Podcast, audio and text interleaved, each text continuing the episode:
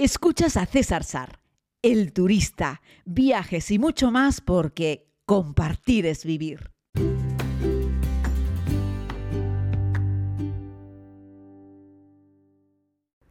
Saludos a todos y a todas, querida comunidad. Tras un día sin podcast, de ruta por carretera, muy cansado de conducir horas y horas al volante.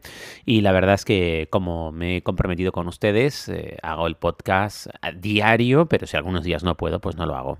Porque al fin y al cabo, esto lo hago de una forma, pues ya lo digo, ¿no? Por amor al arte, porque me apetece compartir experiencias con todos y todas y, aquí estoy dándole al micrófono desde Tailandia. Eh, sigo aquí y bueno, les quiero contar un poco los últimos dos días de, ruta. Saben que estoy recorriendo de sur a norte, desde Bangkok hacia Chiang Rai y Chiang Mai. Hoy les quiero hablar un poco sobre Chiang Rai, sobre el Triángulo Dorado, sobre el Templo Blanco, sobre el Templo Azul. Hice un directo para Instagram desde el Templo, desde el templo Blanco. Eh, en esa ruta hacia, hacia el norte. Luego les hablaré un poco más detenidamente sobre el Triángulo Dorado, que me parece una cosa muy interesante. Pero primero les quiero hablar un poco sobre el Wat Rong Kun, ese templo blanco, es un templo, bueno, contemporáneo. Es budista e hinduista eh, pero no se trata de un templo convencional, ¿no? De hecho, hay tanto budistas como hinduistas que no terminan de reconocerlo, que dicen que es una cosa que está solo para llamar la atención, eh, en fin, el conjunto eh, cuando esté finalizado tendrá más de una decena de, edificios, todos más o menos con el mismo diseño, aunque tiene un templo principal cuya construcción comenzó en el año 1997. Hay que pagar una entrada para poder acceder al mismo. Cuando hice el directo el otro día, varios de ustedes me, decían, oye, es increíble, cuando yo estuve ahí tuve que hacer cola para entrar, ahora no hay turistas, ¿es verdad? Es que en Tailandia no hay turistas, eso ya lo he estado contando estos días en el podcast, que todavía no hay turistas occidentales, son muy pocos los que puede uno encontrar, ¿no? Em, bueno, eh, la verdad es que el color blanco significa la pureza eh, budista, ¿no? Por eso le han dado ese, ese toque. Y el cristal significa la sabiduría de Buda, como la luz que brilla en el mundo y en el universo. Esa es la explicación que dan. Claro, basándote en esta misma explicación, todos los templos budistas deberían ser blancos, ¿no? En, referencia a la pureza, a la pureza budista. Pero bueno, el caso es que, bueno, para entrar, eh, pues hay que cruzar una, pequeña pasarela, como bueno, es un, es un, puente directamente, porque el templo está rodeado por agua, tiene como un pequeño laguito eh, chiquitito y está como en una isla. Entonces hay que cruzar, pues un pequeño un pequeño, un pequeño puente, ¿no? Está lleno de, símbolos, ¿no? Em, que representan pues muchas cosas. Lo digo porque hay simbología en el templo exterior e interior casi... no es infinita, pero es muy difícil de nombrar porque son de centenares de elementos, ¿no? Eh, y bueno, pues están representados siempre eh, pues los cuatro tipos de animales que hay en el mundo, representan también el agua, representan el fuego, representan el viento. Eh, no sabía, y lo aprendí en, este templo, que el elefante representa el mundo, el nanga es el agua, el cisne es el viento y el león es el fuego. Eh, fíjense que yo no tenía, fíjense que se supone que viajo mucho, que bla, bim, bam, y yo no sabía que estos cuatro animales representaban los cuatro elementos de la naturaleza. Eh, sí, seguro que tú sí lo sabías, yo no, estarás diciendo, pero este tío, ¿qué inculto es? Bueno, pues no me duele en prenda reconocer las cosas que no sé, las cosas que voy aprendiendo a medida que voy viajando. Por eso viajo, porque muchas veces aprendes cosas que se suponían que eran básicas y conocidas por todo el mundo, pero por mí no lo eran.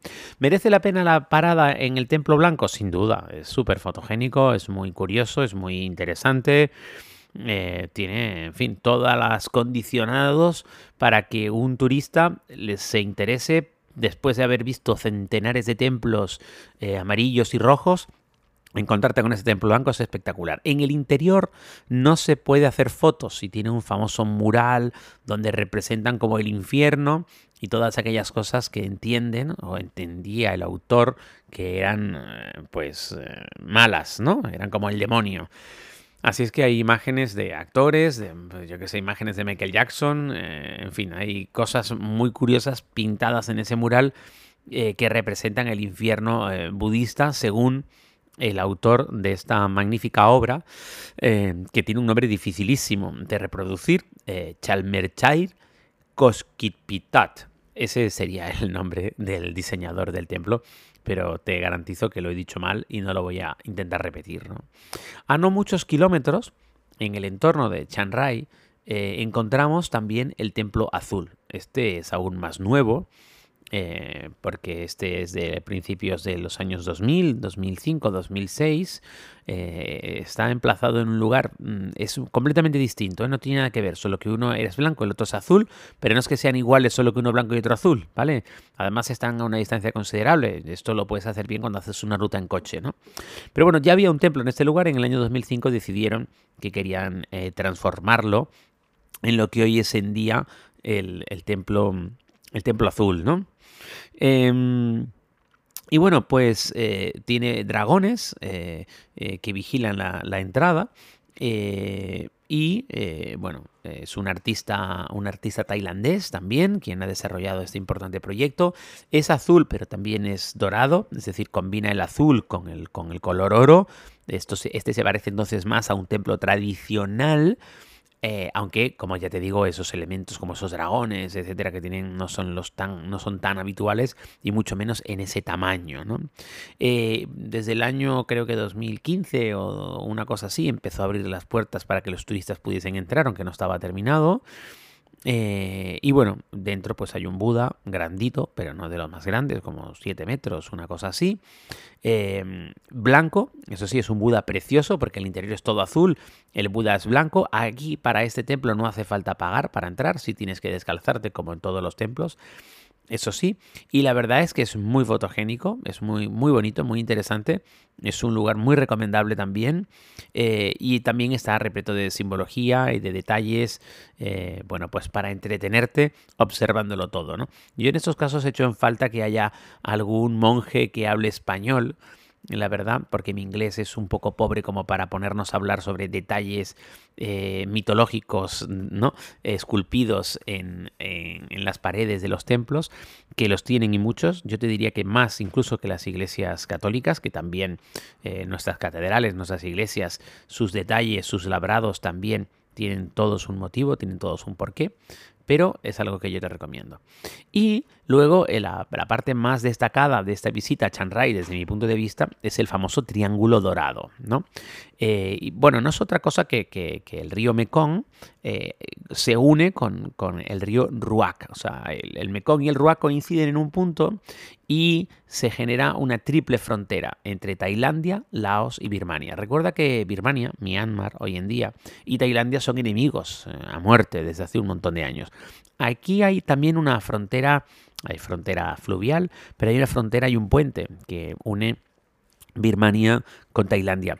Cuidado porque este puente a veces está abierto y a veces lo cierran sin avisar.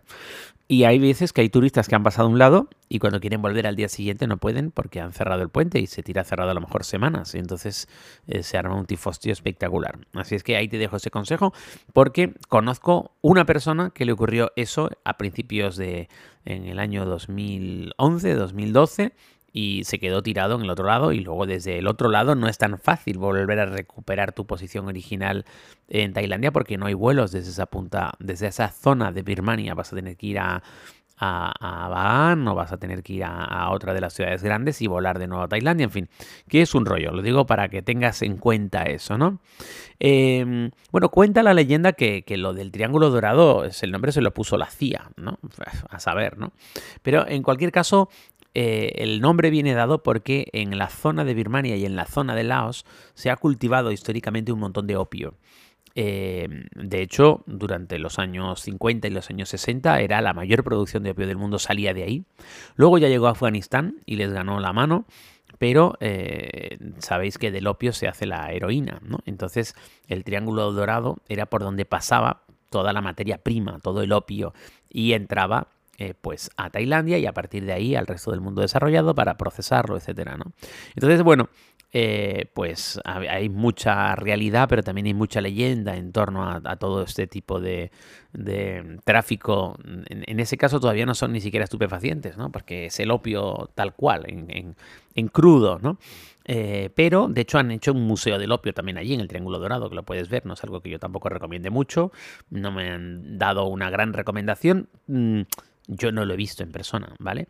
Pero eh, se entiende que todavía hoy algo así como el 30% de todo el opio eh, que se produce en el mundo se produce justo ahí en el triángulo en el triángulo dorado eh. estamos hablando de casi un millón de kilómetros cuadrados 920 mil kilómetros cuadrados si no me equivoco eh, y, bueno pues eso es un montón no y y bueno, pues eso, que, pasa casi todo por ahí. Lo que pasa es que tú como turista se pones en el miradorcito, en el lado de tailandés, y a la izquierda ves Birmania, a la derecha ves Laos, y, intentas imaginar que esas embarcaciones que están descargando arena llevan opio, ¿no? Sería lo único que, cabría pensar. Evidentemente no es algo así tan, tan visible, pero por lo visto sigue ocurriendo. Y yo creo que evidentemente no ocurre justo, justo en ese punto, ¿no? Exacto, sino que irán pues un poco más al norte o un poquitito más, o un poquitito más al sur, ¿no?